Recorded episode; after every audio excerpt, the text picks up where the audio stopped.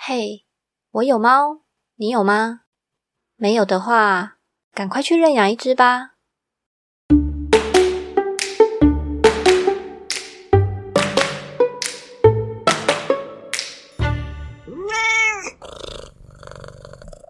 Hello，我是小班，欢迎来到我有猫，你有吗？这个礼拜也是宠物沟通，是宠物沟通第二集。那上个礼拜有讲到说，宠物沟通到底是什么？以及就是相关的一些分享，还有非常精彩的蟑螂故事，大家一定要去听。我说真的，好，这一集等下有点好笑。这一集的来宾一样是乌力，Hello，乌力，Hello。对你刚一直在笑，因为我觉得那个蟑螂故事才太精彩。我们就是刚刚那个结束上一集的时候，我们还讲了一下苍蝇跟蜘蛛的部分。很多，真的很多。这部分有机会再跟大家分享。那我们这一集的话，会想讲一些就是你常见的一些比较常见的沟通案例，比如说我自己啦，我自己的想象，就因为包括我我自己也会去沟通啊，对啊。大部分感觉比较常听到的就是一些呃，可能动物的喜好，它喜欢吃什么啊，或是一些它现在身体状况，或者是其他问题。就你们比较常遇到的沟通会有什么样的问题啊？其实这些都是你讲的这些，其实都还蛮大量的，对啊，因为对，因为很多人会把动物沟通视为解决或改善行为问题的一个方案。那它有用吗？嗯，我有遇过有用的，我也有遇过没有用的。比如来说，呃，猫咪以我们猫咪为主嘛，猫咪的话可能就会有个状况是晚上会大叫。哦，你说过度嚎叫这种吗？嗯，或者是有家长很常会跟我说，你可以叫它。不要再叫了吗？我说大概是不是早上四点多它就会开始叫？他们就说对，不是四点叫是因为太阳出来了。等一下，它又不是公鸡，要叫什么？不是，他们会觉得白天了，起来，白天了，你要起来了。天哪，好严苛哦。嗯，然后因为四点钟其实太阳的确已经从地平面起来了，就是天有一点点曙光感。对对对，他们的体感就知道说已经起来了，他们就觉得我都起来了，你也要起来啊！有办法跟他们讲说可以晚一点吗？呃，有有几种，有有几个个案是有成功过，是我们就直接跟他说，爸爸妈妈有设手机，有设闹钟，你可以等到闹钟响了，你再开始叫。对，那当然也会提一些好处，比如说你可能如果有等到闹钟响了才叫，我们可能就会有零食啊或什么的啊。那就是当然家长还是要有一些相关的配套改变，嗯，所以有的时候可以成功，但有的时候猫咪会觉得，嗯，但是你会起来啊，因为你一直叫啊。它是，但是猫咪就觉得，但你起来啦，他们也不是故意，因为我遇到的时候，我遇到那些动物，他们都会是一点理所当然，他们就觉得，呃，可是你起来了耶，那代表你也没有不要啊。好哦，对，所以如果如果如果你们家的小孩会用叫的想引起你注意，我真的蛮建议耳塞戴起来。我懂，这很像之前那个，因为这是林子轩医师啊，他是猫行为兽医嘛，他就有分享过，就是如果猫咪在叫啊，嗯，你就是抵死不从。对，是真的。对，我你们不用觉得心软或什么，因为我自己我自己的猫咪也是爱叫的。对。那我以前真的有试过，就是抵死不从几次，他们就 OK 了。没错，因为我也是用这招。对，可是如果你只要一次让他们成功，他们就会觉得有效，变成怎么样呢？变成他们会加大力道，哦，就发现哎有效，哎怎么你又不起来？不然我叫大声一点试试看好了。对，所以我有遇过是一个朋友，他们家的猫咪是怎么样加大力道呢？一开始它是在床上叫，就是猫。猫猫叫有效，后来他开始戴耳塞，提死不从了。好，他们家的猫揍另外一只猫啊？你说让另外一只猫也一起救的意思吗？不是，另外一只猫是哭嚎，因为它揍的很凶，好狠哦！天哪，对，所以猫咪那家长就会起来了，干嘛？为什么？怎么了？然后猫咪就嗯，成功了，成功了，你起来了。对，好，所以他们他们又开始想办法，想要阻止这件事情，所以就可能让猫咪分分，就是他把那只会吵的猫放到客厅去。好的，结果那只猫的加大力道是什么呢？它跳到了它放罐头的柜子上，一个一个推到地板上。哎，这只猫好聪明，它应该有十，它应该有十八岁的智商吧？我不知道，反正他们就有一次睡到半，他们睡到可能也是五六点吧，就突然听到外面忽然棒，然后棒啊，啪啦啪啪啪啪啪啪，他们就出去，就发现猫咪在罐头车上，就是一个哦，起来了嘛。那后来呢？后来他们就整理一个房间给猫咪了。好，因为我们有沟通，就是那只猫咪说：“你知道，你知道爸爸妈妈要休息吗？”它就是有啊，你们有睡啊？你们不是睡到了四点了吗？还不够吗？对，他就觉得有啊，你有睡，我就会跟他说：“呃，人类的睡觉跟猫咪的睡觉是不一样的，我们人类会需要比较长的时间。”嗯，然后那只猫咪就是一个啊，你为什么不早点睡？这是哎，这真是小朋友会问问题哎，你为什么不早点睡，还在那边划手机？对，可是你知道当下妈妈就是一个怎么办？我回答不出来。对，怎么办？我如果我家小孩这样问我，我也不知道怎么回答哎。我想说啊，怎么办？对啊，为什么不九点就睡？然后我就开始自我检讨，为什么不九点就睡觉？都是我的错。对，但我会跟猫咪讲说，人类有些事情还是要忙的，没有办法像动物一样说睡就睡。我们也有，然后我会跟他讲说，而且我们会有规划好要起床的时间，你可以等那个时间再再叫爸爸妈妈起床。然后那只猫咪就是一个，可是我醒了耶，我无聊。所以把它放到另外一间房间有用吗？他们把那个房间装潢了很多，猫墙啊，猫跳台啊，啊，但是有别的猫，有别的猫也在里面啊，不是只有它一只猫。哦，好，反正就是找事情给它做就对了。对，然后那边那边有放饲料，那个自动喂食机。他们之前不用，他们之前不用自动喂食机，是因为有一只糖尿猫怕它吃到，所以他们不用。可是因为你已经分了。那他们就可以直接直接就是哦，设定它可能大概四五点会起来嘛，就就开始掉一点饲料给它吃，哦，分散他注意力，给他东西吃。对，但是后来妈妈我知道了，我后来妈妈也有也有调整一下自己的作息啦，就早早早睡早起的，对啊。对，但你要说能不能改善啊？我觉得要看动物有没有理解。哦，就是你要想办法让他去理解这件事情。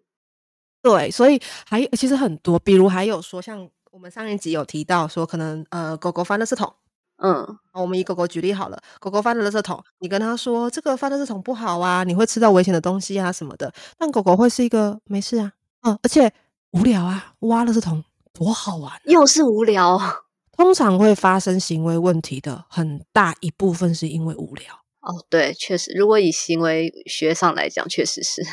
对，在动物沟通的实物经验上，也是很多发展出异常行为的，都是我无聊啊，我焦虑啊，我不知道要干嘛，我要转移注意力呀。对，然后甚至我 之前有过一个经验，我笑很久。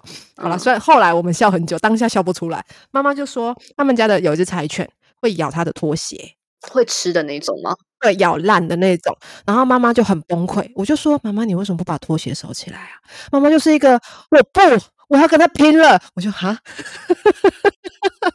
我个人是不赞成跟动物硬拼啊。那但是妈妈可能就气到，就是有点想硬碰硬。对，然后他就说：“凭什么？我明明就讲过了，我也有骂过，也有打过，为什么就是不听？所以我才想要试试看动物沟通。”我就好，我们先来听听看狗狗怎么死。就是你问狗狗说：“哎，你妈妈说你会咬拖鞋啊？你咬拖鞋的时候感觉怎么样啊？”狗就是一个过瘾、爽、快乐。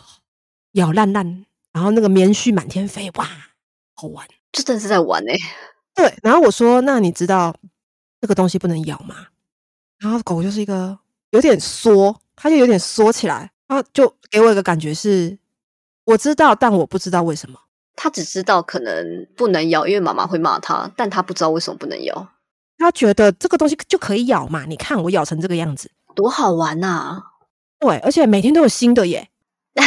等一下，这一句我很想揍他哎，因为你咬烂了，所以每一天都会有新的啊。对，额外讲，我没有把这句话跟妈妈讲，因为我知道这句话连我听到我都会俩起来，这个会气死哎。对，所以我就我没有跟他跟他妈妈讲说，他说每天都有新的哎，我是跟他妈妈讲说，哎，你应该每天都还是会放一个新的拖鞋在外面对吧？嗯。妈妈说：“当然啊，我要穿呐。”我就说：“嗯嗯，因为你都还会有放一个新的在那边，所以动物会觉得，哎，还是可以玩呐。”天哪，这会气死！这真会气死！这直接讲出来会气死。对，可是但是动物的理解就是，如果这个东西你不准我碰，你应该会收起来啊。但你每天都有新的，哎，那就是可以啊。好哦。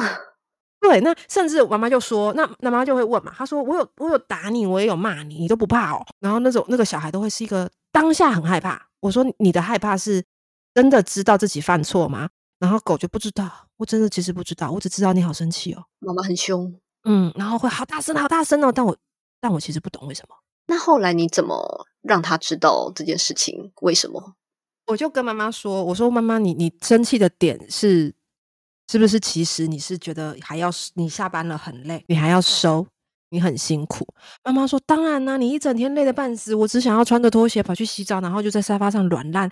可是我回到家还要整理，我真的很累。”我就跟狗狗说：“哎，妈妈下了班很累耶，你知道吗？”然后狗狗就一脸茫然。狗狗说：“可是我觉得我妈妈每天回到家声音都变很大，她不累啊。”我就跟狗狗说：“宝贝，对我说，宝贝，那个叫生气。他们不明白，动物不明白，他们没有那么复杂的情绪，所以他们只会觉得你说你很累，可是可是你你你你你嗓音这么大，你很有精神，对对，你很有精神呢。那嗯，甚至他们有的动物会觉得，哦，你回到家之前你是黑黑的，可是你踏进门看到我的瞬间，你变好亮哦，我让你好有精神。这个逻辑真的是蛮难蛮难理解的。”呃，但是真的真的有。好，那后来我我很想知道后来到底怎么解决这个拖鞋之乱。后来我是跟妈妈说：“妈妈，你要不要认真的演一下你很累这件事情？”哦，你说用演的吗？对，你要真的让动物知道这件事情让你很累。第一个，那第二个，你真的要准备玩具给他。然后妈妈就说：“我有准备啊。”我说：“但是你是不是不准他咬坏？”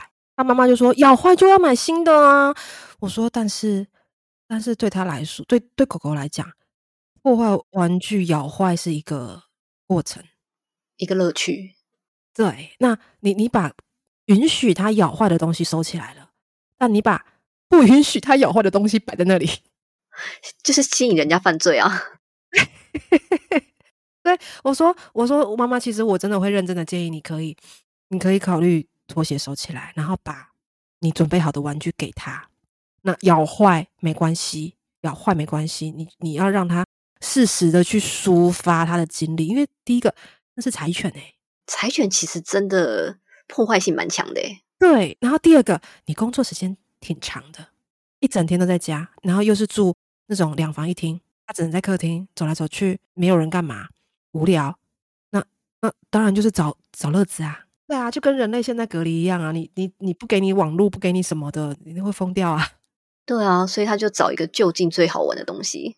对啊，对啊，因为其他东西，呃，那只狗其实有给我感觉过，它想咬沙发。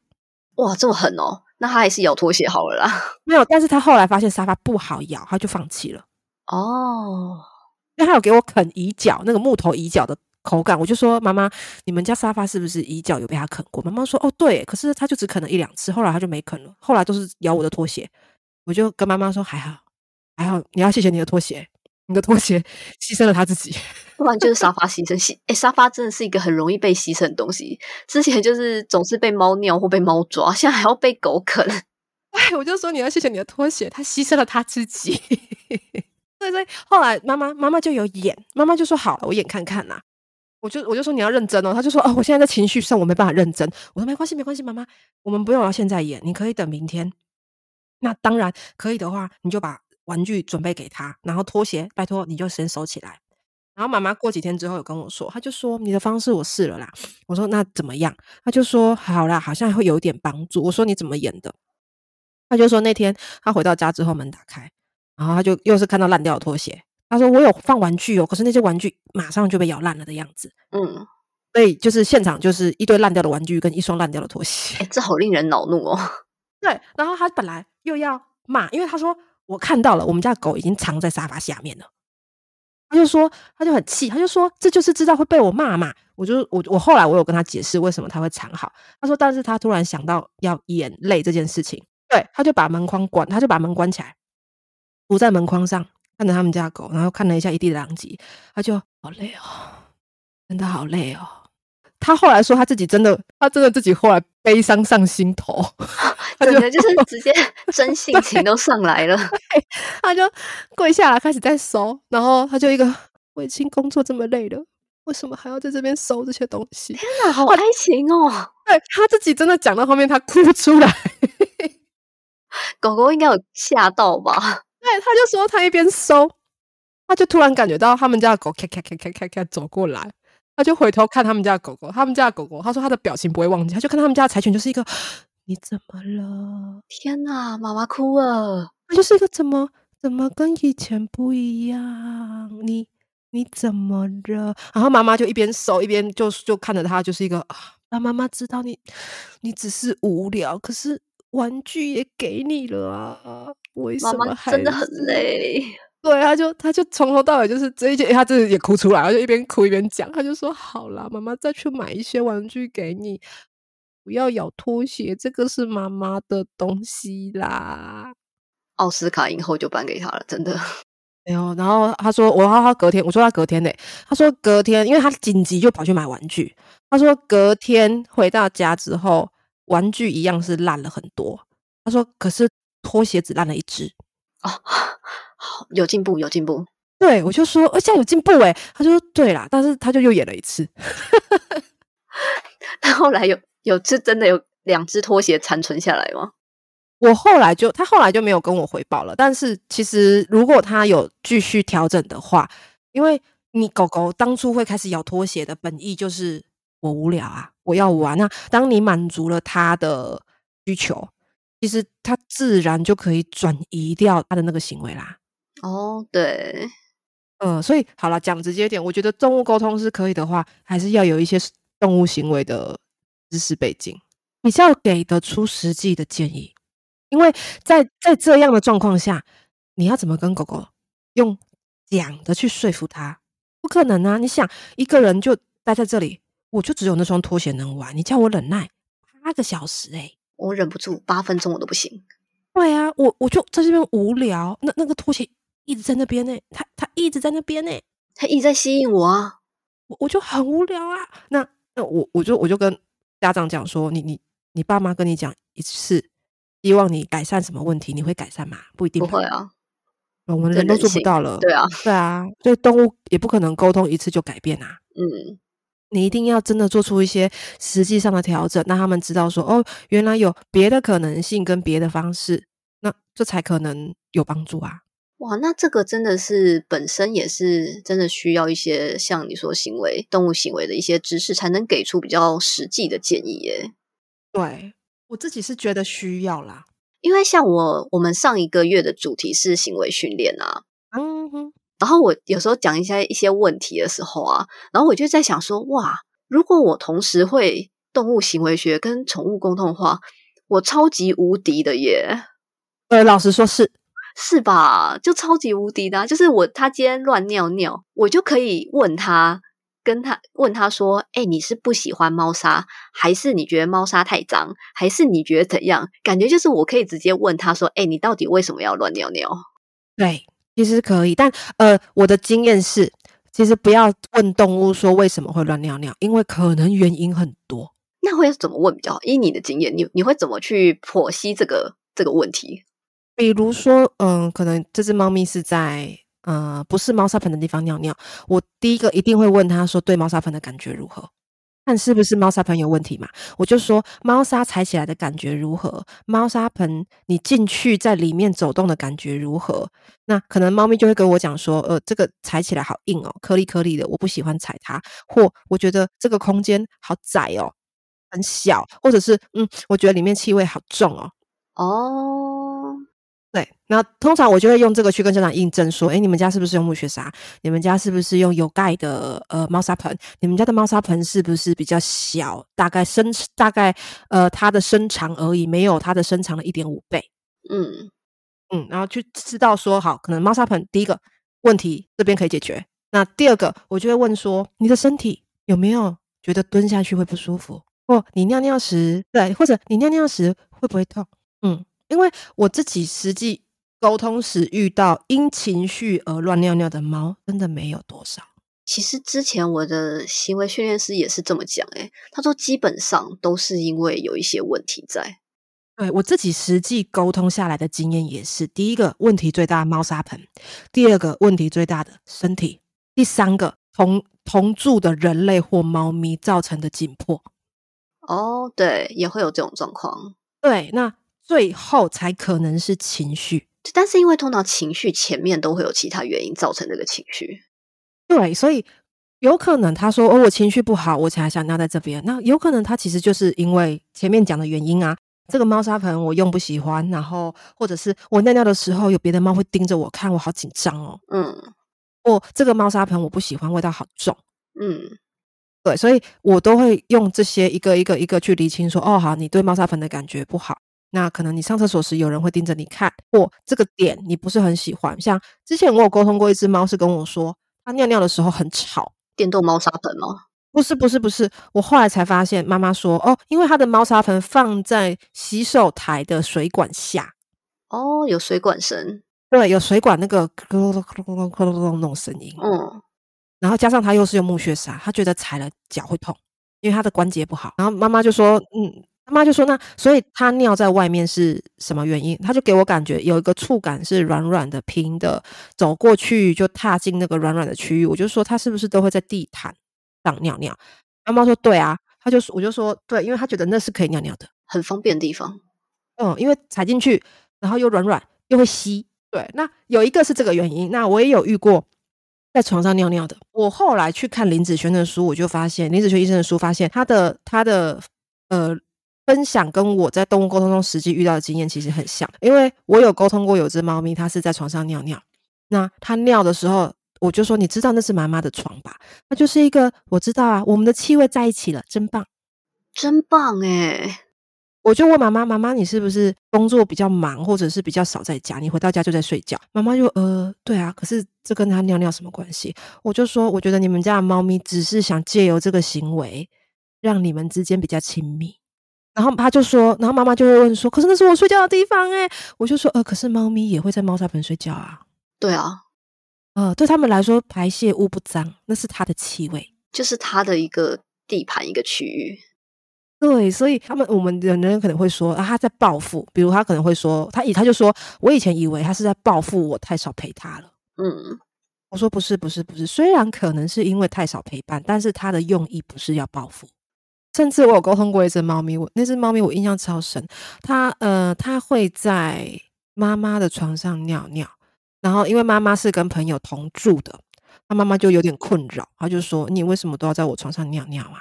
然后猫咪就给我一种感觉是，他妈妈看到它尿尿的瞬间，整个人会变得很亮、很大声，我就嗯，宝贝，那叫生气。哎，他们真的不懂生气的情绪吗？他们不太能理解为什么，以及他们不太能理解这个跟这个尿尿为什么你们会生气？因为你想嘛，动物对于生气的状况会出现在什么情况上？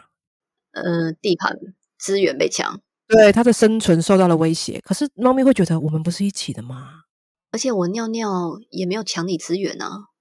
对啊，你的味道还在这，我们在一起耶！天哪，这个好难哦。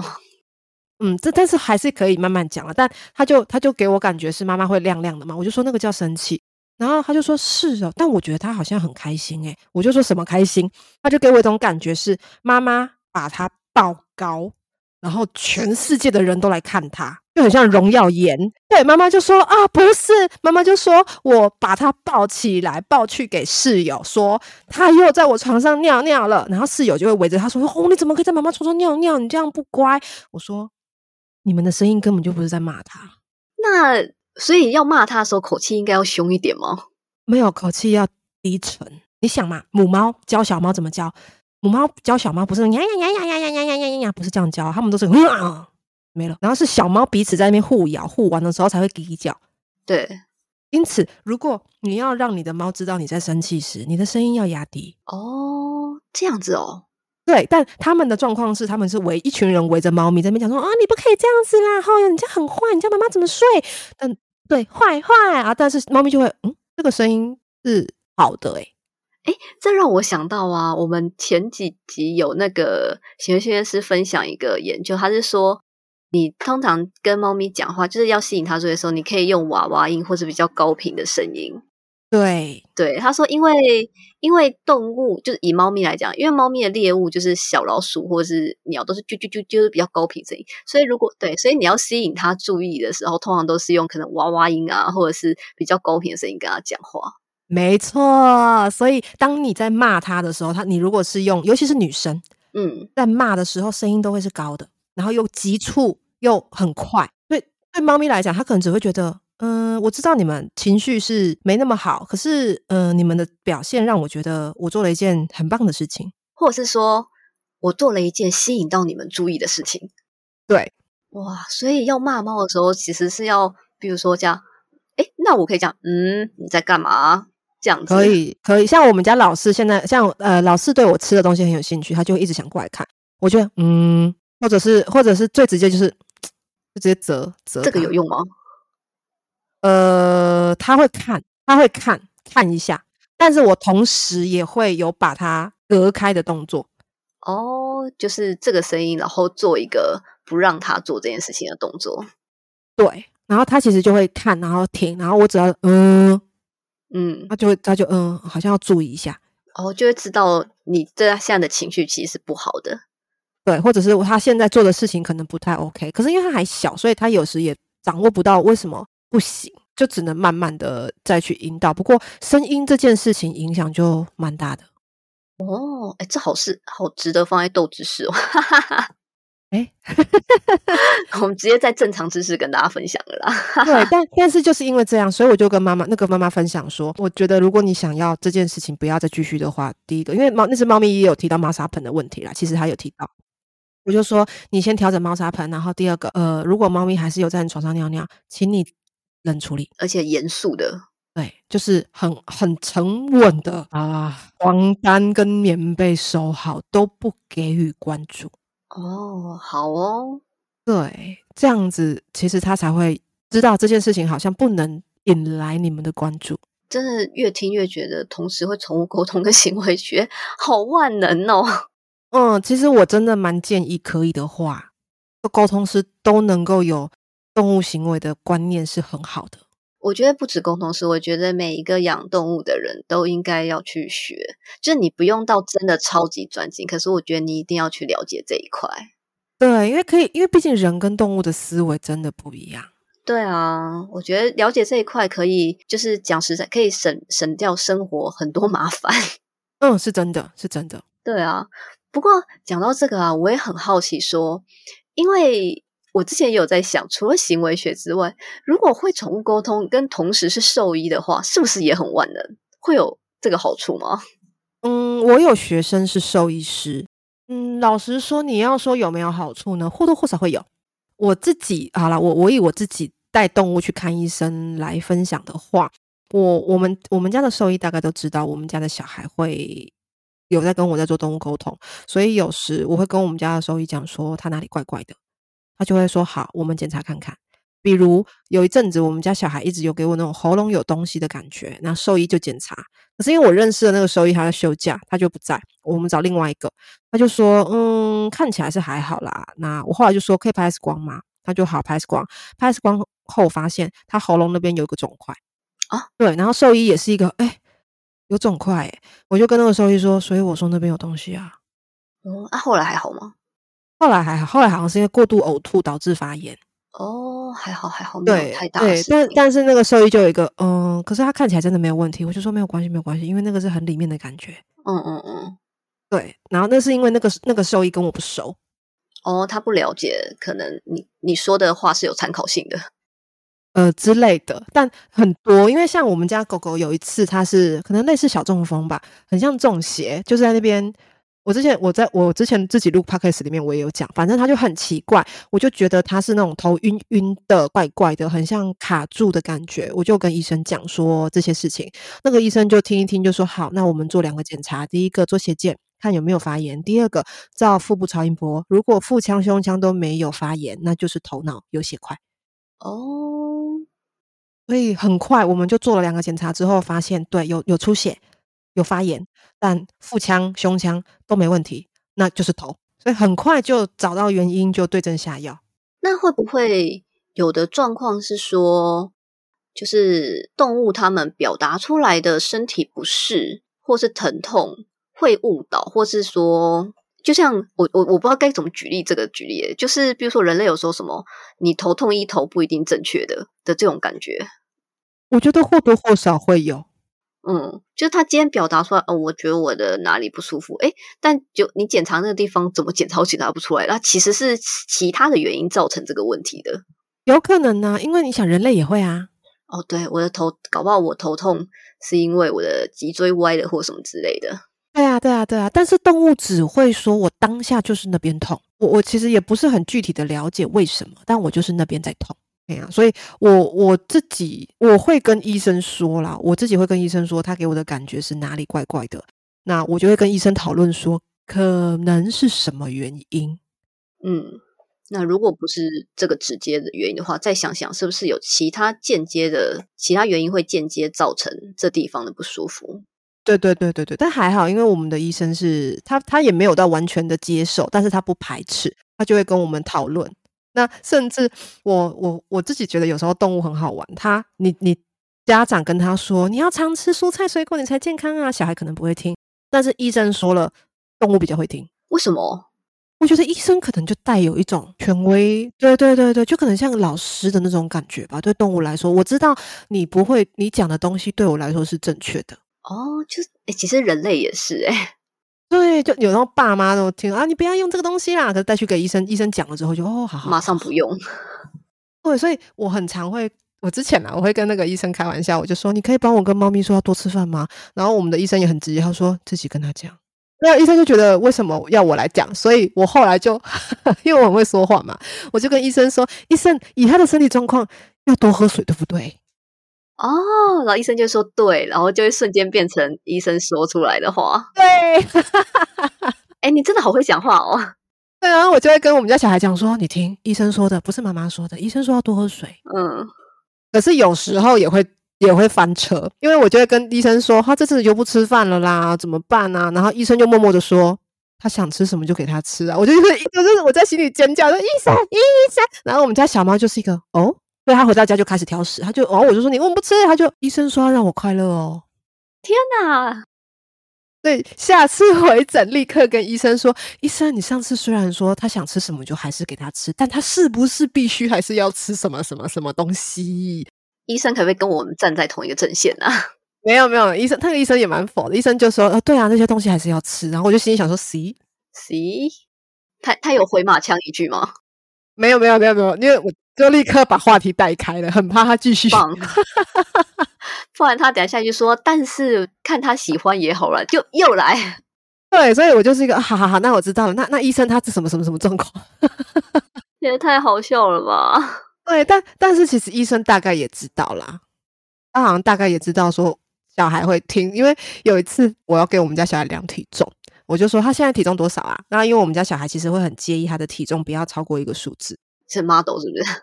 呃，他就就他自己听着觉得不不喜欢吧，他可能以前我们有笑过他之类的，反正当医生医生说呃五点，他才还没他在讲五点多多的时候，你你你讲一下，你像你讲五点四。呃，五点四，我们家猫就开始叫，假装没听到，是不是？他瞬间把医生小数点后面的数字盖掉，而且他喵超久，然后我们就我就看着医生，医生看着我，我们就等他叫完之后，我说：“医生，你的小数点后面我没听到。”然后医生就再说了一次，然后因为猫咪还在喘，它刚刚喵太长，来不及。天啊，它哎，它有偶包哎。对，然后我就我就在那边笑，我就是一个哦，第一次被你盖过了，可惜第二次盖不过。对啊，所以有时我觉得动物沟通在帮助动物理解医疗行为上还蛮重要的，毕竟动物的天性不知道看医生这件事。嗯，因此我都蛮鼓励家长带动物去看完医生后啊，你可以都建议。就是不是建议你都可以跟动物提醒说，哎，你看你现在饭有吃比较多，是因为有看医生哦。你看你现在脚是不是比较不酸了？因为有吃药哦，因为有针灸哦，因为有这些这些这些事情哦，动物才有可能把它变好这件事跟看医生画上等号哦，有一个连接，对他才不会觉得看医生没有用。对，因为很多动物会觉得我自己就好了啊，可是你跟他说你是吃药好的，就是嗯，但是我现在就自己好啦。对，因为以我们家来讲，我们家小孩吃药完全没有问题啊，他就是会坐在那边，然后让我喂药。嗯，因为我有说，我就说你现在的身体状况会需要吃这些药药，那甚至当可能有一阵子他停药，就可能来不及去拿药，一餐没吃到，他很明显他就会不舒服。我就说，你看你现在肚子不舒服，对不对？你看就是因为我们没有吃药。哦，其实还蛮及时的，需要连接的。对，你要马上提醒他，把这个状况跟你希望他接受的状况连在一起。嗯，所以我们家老大甚至会，因为我们习惯吃饭前喂药，结果我有一次忘了，他那一餐就是一直看我，一直看我，我饭放下去他不吃，我就想你刚刚不吃，你刚刚不吃，这是你喜欢吃的诶他就一直看我，等了很久之后，发现我没有要喂药，他就把饭吃完了。吃完之后，弄弄弄弄弄弄，几个小时过后睡前，我突然想起吃药这件事。我就看他，他那时候已经睡成鹦鹉螺了。我这边摇他，宝贝，宝贝，宝贝，宝贝，妈妈忘了喂药了，你起来，起来，我们吃药。他完全不起来。他给了你机会了，对他给我机会了，我没有错过了。对对，后来我还是把他挖起来了啦。哦，好，还是有 吃就好。对，因为他很坚持哦，我在那边摇晃他，讲话他就鹦鹉螺塞在那边动都不动。那像之前其实是有听说过，也不是听说，就是也是有人在说，他说。动物需不需要看医生这件事情，你也不能完全去问动物的意见，非常不可以。我都会跟家长或者是学生或者是身边的朋友讲：，你如果现在要做的事情，你知道对动物是好的，就不要问他好不好。对，我觉得这种重大的医疗决策还是人类要做，对，不能丢给动物。不能不能，我我我有遇过。我其实所谓的，我觉得动物沟通的鬼故事，真的就是家长会觉得，你就帮我问他，他要不要，他要我就做，他不要我就不做。这个有一点点不负责任，老实说，我觉得啦。对，可是我就觉得，但是这件事情这么大，你不想做决定，那你你跟医生讨论嘛，去去厘清他的 优点或缺点嘛。那不能不能说问动物好，我们讲个极端例子，安乐死。我本人对安乐死是抱持着，我觉得它是一个善终的手法之一，动物善终的手法之一。但我有遇过很多家长是他舍不得，他觉得会很自责，然后什么的，他就说：“那你帮我问他还想不想继续？他想继续，我就让他继续。”但问题是，你要去考虑人的心受不受得了。他想不想继续？那他如果说他不想继续了，他就会执行安乐死吗？我有遇过有几个状况，第一种是动物就觉得嗯可以啊，你好像很受不了我继续这样子，那你的安排我都接受。结果反而是家长执行了之后说，我觉得我把它杀了，这是一种。然后第二种是动物觉得嗯，可是我觉得我还想我还可以啦，没有那么严重啦。然后家长就觉得不行，我受不了，我不行了，然后把它安排了后，又觉得啊，我为什么没有尊重他什么什么的。嗯，这是第二种，然后第三种是动物觉得，嗯，我没有想要决定，就是用这个方式走，我觉得还可以再陪你们呐，于是就拖着拖着拖着拖到拖拖到最后，动物在很不舒服、很不好、很没有生活品质的方向的的的方式下离开，家长也是自责啊，我如果那时早点放手，哦，可是我觉得这件事情是一个非常非常难的问题，这个很难，所以我。如果遇到家长问我这个问题，我都会说：“嗯，我我先问一件事情，如果动物说好，那你做了这个安排，你会不会自责？你不会自责，我才帮你问。”对，其实我觉得这个问题最重要的是人类我们自己的心情。对，那甚至我会跟他讲，我会说：“啊，假设，我就说，嗯，我可以理解你想问这个问题，但如果动物选择了不要，你觉得你还有办法看着它继续不舒服？”或你还你可以接受你的生活品质一直一直这样子嘛？因为有的家长他是用牺牲他的睡眠品质、牺牲他的生活品质来照顾动物的。对，因为其实很多到很病重、重病的状况的时候，其实真的是很辛苦。对，那个很辛苦，因为我们家也有照顾前阵子离世的狗大哥，我们后来是找道府善终的方式。对，可是老实说。那时我有问狗大哥，我说我们我们是有这样子的安排，你怎么觉得？他是一个我，他就说他只是他知道自己的身体不行了，他说我只是舍不得。对，然后我就说那姐姐们做这样的决定，你愿意吗？他就是一个，嗯，我知道你们也舍不得，那可以，对，所以他最后结束时是我们全家人都在家，嗯，你们有一起去面对这件事情，对，而且后续其实我后来也有沟通他，他其实很好，嗯，你说离世之后吗？离世之后，我有问他说：“你现在都还好吗？”他给我看的样子就是他很年轻，很年轻力壮，我可以蹦蹦跳跳，可以到处跑，可以到处，完全不是他最后的那个样子。哦，对，这也是我们有列在访纲里面的，就是关于离世沟通这件事情。嗯，为什么就是还蛮少人在做离世沟通的？应该说，离世沟通这件事情，在很多人眼中。已经有点超出动物沟通的范范围了。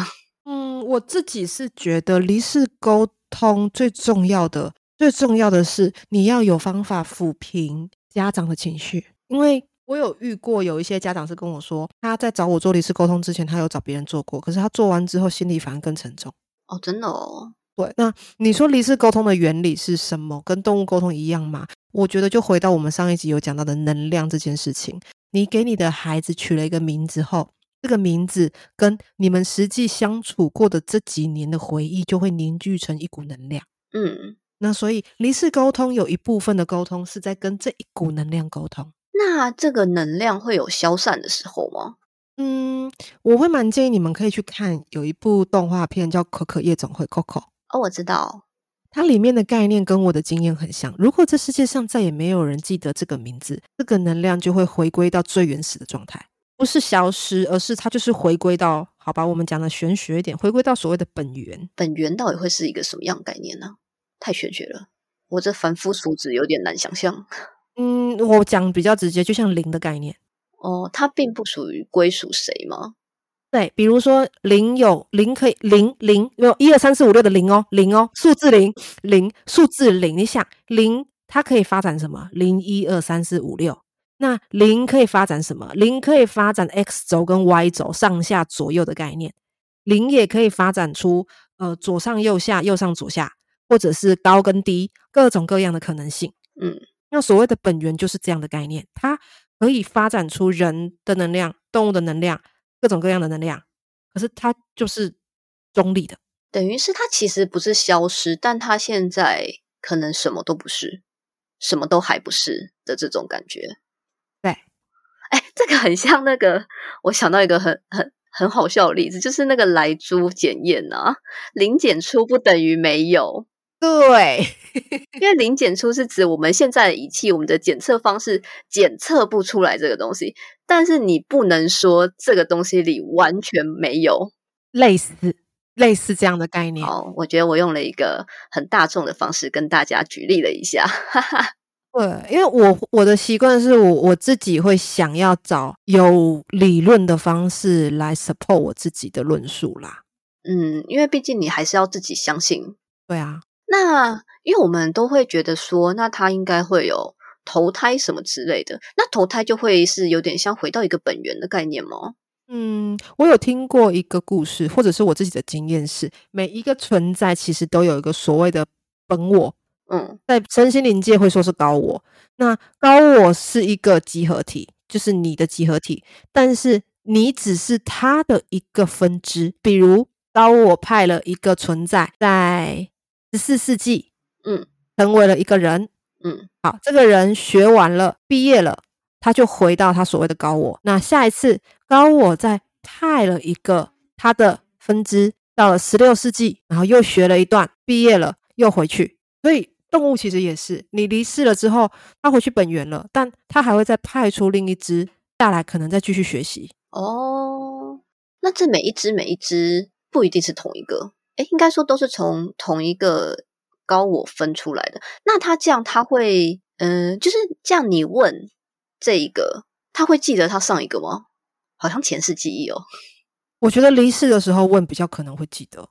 哦，因为他已经脱离了现在这个肉身的能量，它就是一个类似像纯粹的能量震震动状态。这个真的比较悬啦，这真的太悬了。哎，这让我想到我之前有一个朋友啊，他就是说，因为他自己有一点敏感体质，然后他是说他有他发现他们家的狗还是猫，我有点忘了，是他们家以前的小兔子转生的。然后他他说他发现原因是因为他突然发现这一只哦，我有点忘记狗了嘛，假设是猫好了，有一些动作或是吃一些东西跟他家以前那一只那一只兔子很像，几乎一模一样。然后他就是有一次这样讲，然后就去跟他们家那一只猫咪讲，就是你是那个谁谁谁吗？这样子。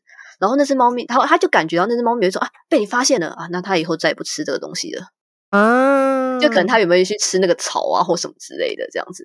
我就觉得哇，好神奇哦。有可能，有可能，但但是，嗯，有时他们会那样子的表现，也代表那个家长自己可能对于前一个小孩其实心里有遗憾，就会很想知道他好不好。嗯，那所以现在，所以现在的这个状态才会投射出这样的状况，去让他注意到说，哎，哦，现在你好像是很好的。那像离世沟通啊，有一个时间范围嘛，就是。他离世多久后才可以开始沟通，或者是多久以后就比较没办法沟通了？我自己没有特地限制说要多久后不能沟通，但我会建议至少隔个两三天。但隔这两三天不是说什么呃动物的能量稳定什么的。我的理由是因为动物刚离世，人的情绪还没有整理好。我会建议你先把自己的情绪状态整理好后。我们整理一下，你要跟他说什么？你想要跟他聊什么？我们再来好好的聊天。不然早期我很常遇到家长会一直哭，然后问他说：“你有什么想跟孩子讲的吗？”他就是我不知道，我现在好难过，我什么都不知道。结果过了几天之后跟我说：“我想到问题了，我可以再约吗？”就其实第一开始的时间都是好难过，一定的。所以我都会跟家长跟我约说：“我我们家小孩今天刚离世了，我想要问今天约呃离世沟通。”我都会说：“我们先缓个几天。”不要这么急，他很好，我相信他一定很好。对，因为像前阵子啊，因为前阵子我们家妹妹刚走，然后那阵子我就是有一点很想要找律师沟通，然后但我后来自己就是想，我就在想说，但我要问什么？我就是一直就自己在问自己说，我想要问沟通什么事情？然后发现其实我也没有想要问什么，你知道吗？因为我就自己想，我就想说，我要问他说，他这一生活得快不快乐吗？肯定是快乐的，我自己觉得啦，对啊，对啊。然后就是自己想一想，然后你说他会不会怪我带他去动了那一个手术？然后想一想，会觉得他不动也不行啊。就是我自我自己去思考了一下，那我想要可能第一时间想要问问题跟什么，然后想想就觉得说，其实这些问题就是老实说啦，问出来都是安慰活着的人用的。对呀，我自己是这么觉得，因为基本上我觉得他就是去了一个更好的地方。那我觉得一般养动物的人，他没有没有他有好好照顾的动物，我前提是他当然不是虐待他，一定是好好照顾的动物的话，我觉得基本上这个动物对他的一生，对你这个主人，对这个家人，他基本上都会是好的影响的，不太可能会说你最后让我动一刀，我恨死你，就是怎么会这样？对啊。我之前在 podcast，我自我们自己的 podcast 也有聊过。有时动物沟通，如果沟通沟通时感觉到了这个动物是悲伤的、不开心的状态，其实很大一个部分，它连到的可能不是动物本身，而是家长投射在上面的情绪。所以那个会觉得很可惜，因为我认识的离世的孩子，包含我自己的经验。他们离世之后都是一个轻松自在、惬意的，因为已经没有身体了，所以也不会冷、不会热、不会饿、不会渴。那家长就会问，嗯，然后家长就会问说，呃，可是我听人家说要拜罐罐啊，拜拜饲料那些，那那那我还要拜吗？我就是说，你还是可以拜，但他不用吃。那他会收到什么？他会收到你在准备这些东西时你的想念、跟你的关怀、跟你的爱。嗯，这真的就是一个精神能量。对，他会收到这些能量，但是他并不用吃。对，所以你说你不拜会怎样吗？诶，也不会怎样。其实我心里想想，他也可以。当然啦，当然。对啊，离世这一块真的是，老实说，我觉得很像人的后事。其实很多事都是在为活着的人做的。嗯，我自己是觉得所有的仪式，离世之后的仪式，都是为了安慰生者。其实亡者们，你要说需要吗？我的经验好像还真的还好，对，而且你也很难去跟你表达，就他们也很难去跟你正式表达说，呃，我超需要纸钱这件事情，对 呀。那其实就像离世以外啊，像为什么有些沟通师也很少在做走失啊？走失牵扯到的更广。嗯，怎么说？因为你想嘛，动物在人生不地不熟的情况下，你觉得它会是放松的吗？嗯，一定是紧张的。对，那动物很有趣，他们在紧张的时候，他们的感官会开到最强，所以平常叫唤的声音，它会认不出来。哦，真的哦。对，你在叫它，比如说你叫你们家猫咪喵喵啊喵喵啊，但是你在外面看到它，它躲起来了，你看它喵喵啊喵喵啊，在它的耳中可能会是喵喵啊，也太可怕了吧？对，就是因为我我实际经验过，是他们在紧张的时候，那个声音会变直，因此会有发，才会有很多人会说，呃，我看到我走失的动物了，可是它为什么不认得我？对，少部分可能可以，但是蛮大多数是会因为紧张，它认不出。你的声音认不出你是谁，只会觉得天哪，有人要靠近我了！天哪，好害怕，好紧张哦！赶快跑，我要赶快跑，我要赶快逃跑。哦，所以其实还蛮就是会比较困难。那他给的资讯会有错误吗，或是怎么样？我遇到的他不能说是错误，而是人类可能会 get 不到，因为很多人来问走失都会说他现在在哪里，他旁边有什么？对啊，正常会问这些问题，没错。对，问题是动物不是视觉型的，那它是哪一型的？他们是嗅觉跟听觉哦，哎，对，猫狗的视觉相对比较弱，而且有色盲。对，所以你说你旁边有什么？老实说，真的很难告诉你有什么。他应该很难跟你讲，我旁边有星巴克跟一栋橘色建筑物。因为，因为你刚刚其实有提到个概念，你刚刚不是你哎，你上集刚刚上集好，对不起，我忘了。反正你有提到一个故事，是小孩说如果没有鬼，为什么会有鬼这个字？嗯，对，对不对？那你想动物？会知道什么是 seven 吗？他知道什么是大马路吗？哎，他知道什么是人行道吗？那一栋建筑物叫什么名字？星光三月。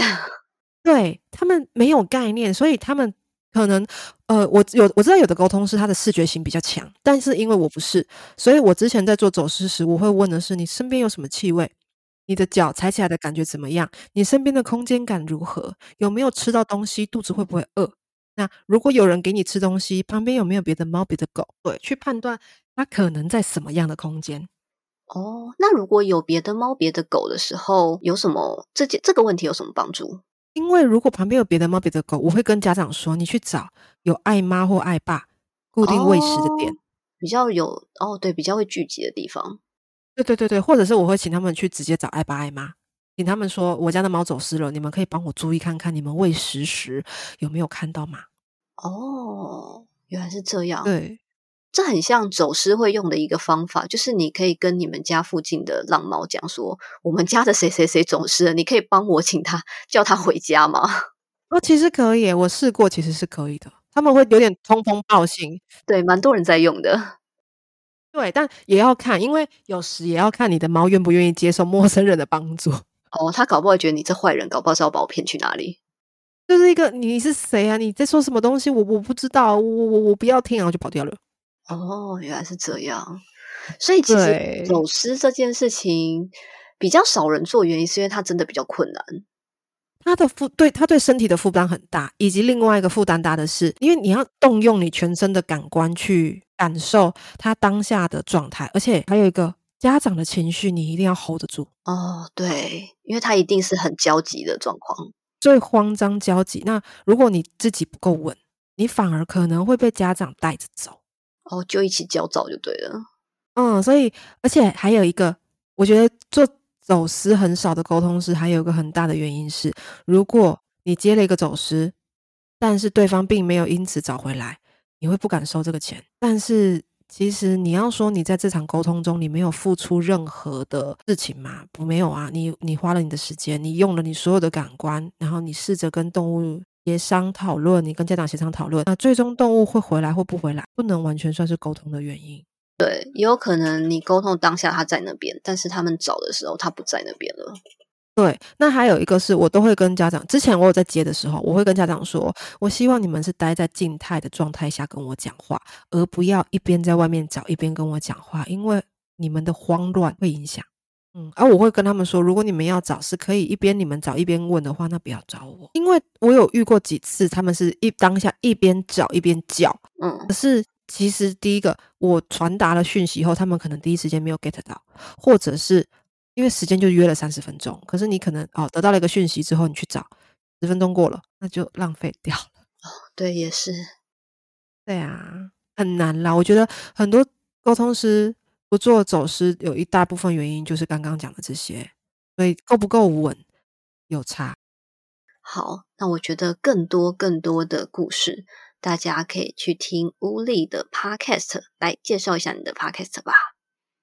哦，我的 podcast 是我跟另外一个朋友合作的，我们的名字比较大众，叫做关于他们哪个他？人人为人为的他，人编的他。对，那我们有发现，因为你搜寻关于他们的话，会找不到我们，所以哦，真的、哦，你要搜寻我们最快的方式是直接搜寻“乌力”这个字。好，没关系，我会把你们的 podcast 的资讯也一起放在我们的节目资讯栏里面。对，因为我那时候找很久，就是怎么办？关于他们都没有找到，都找到很多其他的。对，然后我就试了一下，我就跟我朋友说：“哎，搜寻乌力啦，第一个就是。”哦，好。